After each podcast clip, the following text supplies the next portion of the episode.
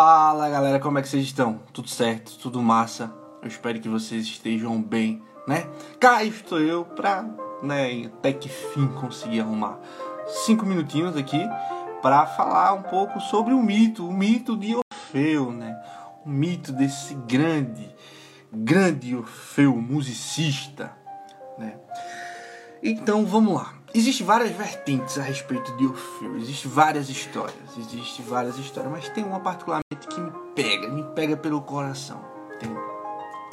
Esses dias eu tava conversando com uma menina e ela disse que, porra, tava, tava entrando em crise com o namorado e tava, né, é, achando que precisava fazer uma viagem com o namorado, precisava dar um tempo, priorizar o tempo dos dois e coisa mais. Eu fiquei pensando, automaticamente me veio à mente o mito de Orfeu, esse grande Orfeu, que eu já posso adiantar para vocês, não é uma história com um final feliz, é uma história triste, uma história triste. É uma história triste, né? O que acontece? Orfeu, ele tinha um dom. Tudo que ele tocava, ele era musicista tudo que ele tocava, tudo que ele cantava, ele encantava tudo. Ele cantava os semideuses lá no Olimpo, os deuses no Olimpo, os semideuses na terra, os, as, os seres humanos. Ele cantava tudo. Ele encantava a, as sereias, ele, ele encantava é, a, as plantas, ele encantava os animais quando ele tocava sua lira, quando ele tocava suas músicas, quando ele tocava seus versos, ele encantava tudo e a todos. Ele encantava. Certo dia, Orfeu estava tocando, cantando. Enquanto ele tocava, ele sente um suspiro atrás. E ele olha, ele encontra quem? Quem?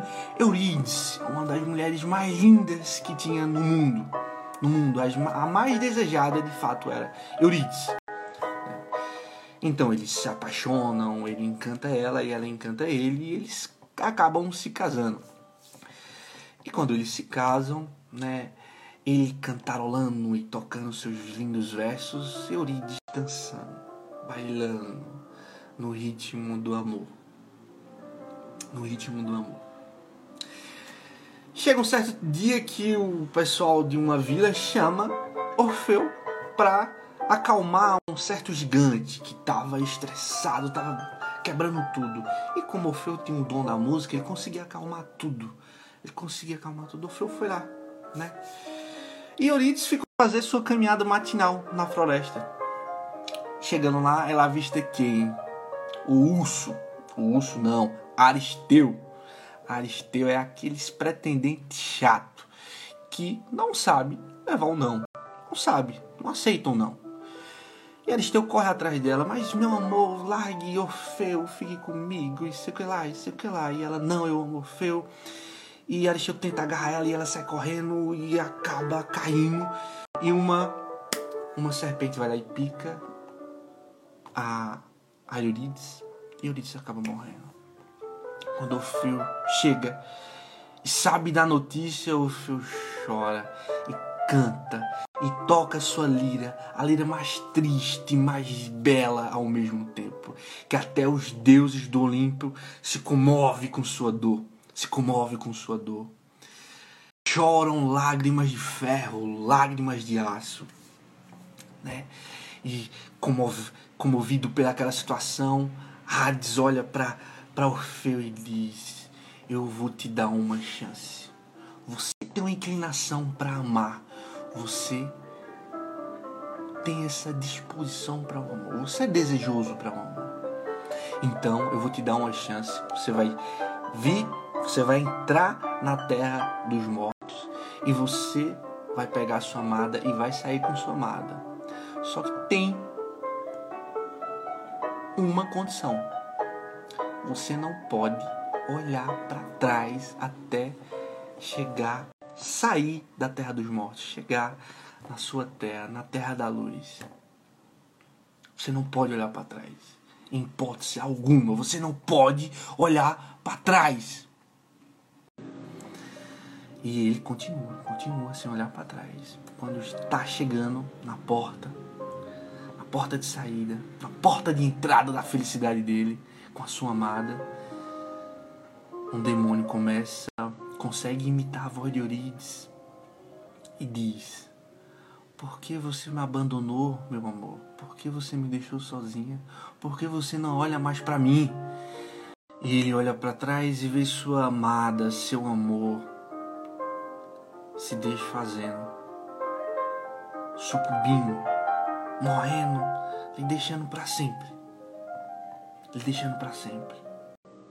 Como bem eu já tinha avisado para vocês, esse é o fim do mito.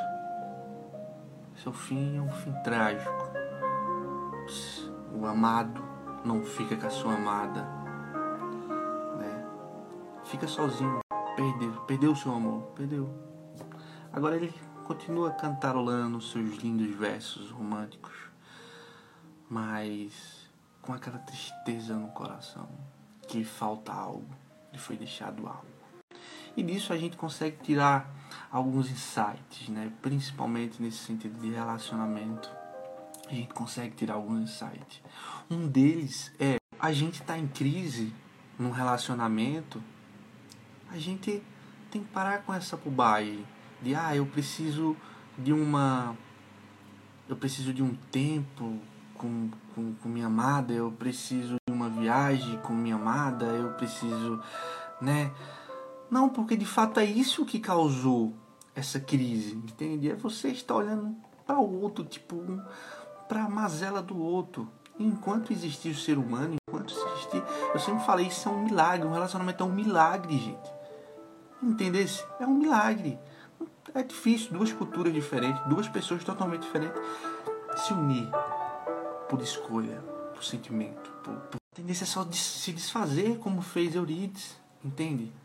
A gente tem que olhar para frente, tem, tem que ter um, um objetivo em comum, entende? Vocês têm que olhar para a mesma direção, que saiam de vocês, seja uma família, seja uma religião, seja uma obra, sejam filhos, entende? Mas que saiam de vocês, saiam desse problema de vocês, entende? Tem que olhar sempre para frente, não olhar para trás. E outra coisa também, né? Esse tal de ressentimento, esse tal de culpa, quando a gente fermenta isso, isso fica inflamado, acontece o que aconteceu. Você acaba olhando para trás. Você acaba se sentindo culpado. E você acaba olhando para trás, só que não aquela olhar com nostalgia, aquele olhar com saudade, não, aquele olhar de ressentimento, de culpa, ah, eu poderia ter feito melhor, ah, eu poderia. Não, cara, você fez o que tinha que fazer. Você errou, errou, foda-se. O que aconteceu não tem como desacontecer. O importante é olhar para frente, o importante é seguir para frente. Um sonho, ele tá na frente, ele não tá atrás. Entende? Ele tá no futuro, ele não tá no passado. A gente não pode ficar olhando para trás, tem que seguir em frente. Então essa é a moral, essa é a historinha que eu queria contar para vocês, que eu tava com meu coração inflamado. É isso que eu queria falar para vocês. Fiquem com Deus. Um beijo no coração de todos e não olhem para trás.